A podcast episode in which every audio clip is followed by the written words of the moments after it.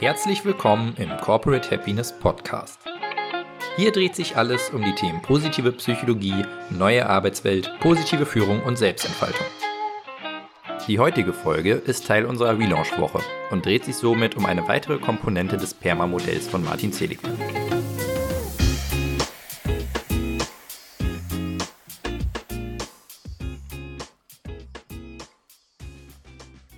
Wir sehen uns gerade mit einer großen Krise konfrontiert. Und für viele von uns dürfte das auch das erste Mal in unserem Leben sein, dass unser gewohnter Alltag sich so stark verändert. Was genau die Auswirkungen auf unsere Gesellschaft und auf jeden von uns als Individuum sein werden, lässt sich im Moment noch nicht sagen. In der Geschichte der Menschheit gab es aber schon einige solcher gesellschaftlicher Krisen, die teilweise bedeutend schwerer und traumatisierender waren. Zwei klassische Beispiele, die jedem vermutlich direkt in den Sinn kommen dürften, sind der Erste und Zweite Weltkrieg. Wenn wir uns diese Ereignisse anschauen, können wir viel darüber lernen, wie wir als Menschen auf extrem belastende Umstände reagieren. Ein Forscher, der sich in den 70er Jahren mit den psychischen Auswirkungen des Holocausts beschäftigte, war Aaron Antonowski. Er und sein Forscherteam untersuchten die psychische und physische Gesundheit von weiblichen ehemaligen KZ-Insassen. Das heißt, sie führten mit ihnen Interviews durch, machten medizinische Tests und so weiter. Natürlich erwarteten sie, dass sie die fatalen Auswirkungen des Zweiten Weltkriegs in ihren Daten sehen würden und diese Frauen körperlich und geistig traumatisiert wären. Was glaubst du, wie viele der untersuchten ehemaligen KZ-Insassinnen mit psychischen und oder körperlichen Problemen als Folge ihrer Inhaftierung zu kämpfen hatten?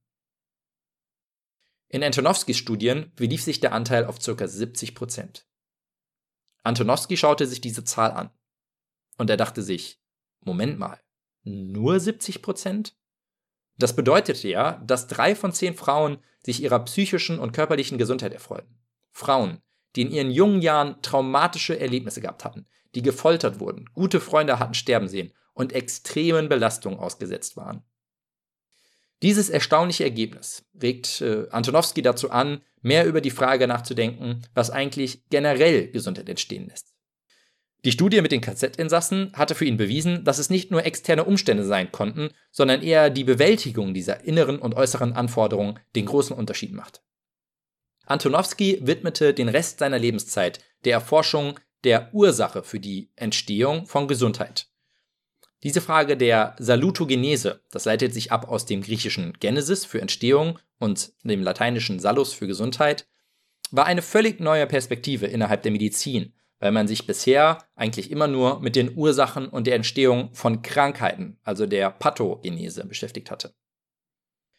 Antonowskis Studien führten ihn zu der Annahme, dass gesunde Menschen eine charakteristische Grundorientierung haben, mit der sie den Anforderungen des Lebens begegnen. Sie haben ein Gefühl, dass ihr Leben und ihre Umgebung verstehbar und vorhersagbar sind, dass sie mit den Anforderungen des Lebens umgehen können und diese Herausforderungen die Mühe wert und sinnvoll sind. Sind diese drei Bedingungen erfüllt, Verstehbarkeit, Handhabbarkeit und Bedeutsamkeit, haben wir laut Antonowski einen ausgeprägten Sinn von Kohärenz. Dieser Kohärenzsinn war für ihn die Voraussetzung für die Entstehung von Gesundheit, also die Salutogenese. Wieso, fragst du dich? Antonowski begründet das so. Seine Grundannahme ist, dass wir in unserem Leben jeden Tag etlichen Stressoren ausgesetzt sind. Der Wecker klingelt und reißt uns aus dem Schlaf. Schon bevor wir am Schreibtisch sitzen, poppen die ersten Mails auf unserem Smartphone auf. Überall flimmern Werbebanner und buhlen um unsere Aufmerksamkeit. Es ist schon ein kleines Wunder, dass wir in diesem Strudel von Eindrücken überhaupt eine Orientierung finden. Wenn jetzt noch eine globale Pandemie dazukommt und wir von allen Seiten mit negativen Schlagzeilen konfrontiert werden und wir unsere Routinen verlieren, dann ist selbst unser Supercomputer von Gehirn schnell überfordert. Dieser Zustand von Chaos erzeugt Spannung und wird als Stress erlebt, der langfristig zur Entstehung von Krankheiten führt. Genau dieser Anspannung können wir entgegenwirken, wenn wir einen starken Kohärenzsinn entwickelt haben. Durch die Verstehbarkeit nehmen wir das Leben als geordnet und verständlich wahr. Das bedeutet nicht, dass wir jedes schreckliche Ereignis als wünschenswert betrachten, aber wir könnten diese Dinge zumindest zu einem gewissen Grad erklären und in einen größeren Zusammenhang stellen. Die Handhabbarkeit ist das Gefühl, unser Leben beeinflussen zu können und die nötigen Ressourcen zur Verfügung zu haben, um mit den Herausforderungen umzugehen. Die letzte Komponente ist das Erleben von Bedeutsamkeit. Menschen mit dieser Orientierung denken, dass das Leben die Mühe wert ist, dass es sinnvoll ist und Freude macht. Sie haben Ziele und Projekte, die sie motivieren und für die es sich zu engagieren lohnt. Ausgerüstet mit diesen drei Komponenten kannst du in dem Dschungel des Lebens wieder Orientierung finden. Du wirst widerstandsfähiger gegen Stressoren und es entsteht Gesundheit. Man könnte sagen, dass du ein stärkeres psychologisches Immunsystem entwickelt hast.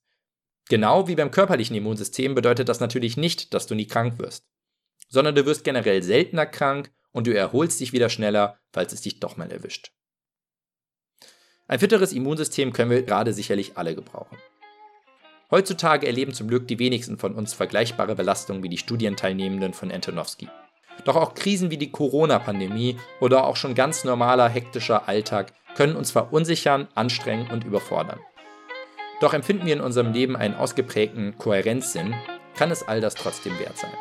Oder wie Nietzsche einst sagte, hat man sein Warum des Lebens, so verträgt man sich mit fast jedem Wie.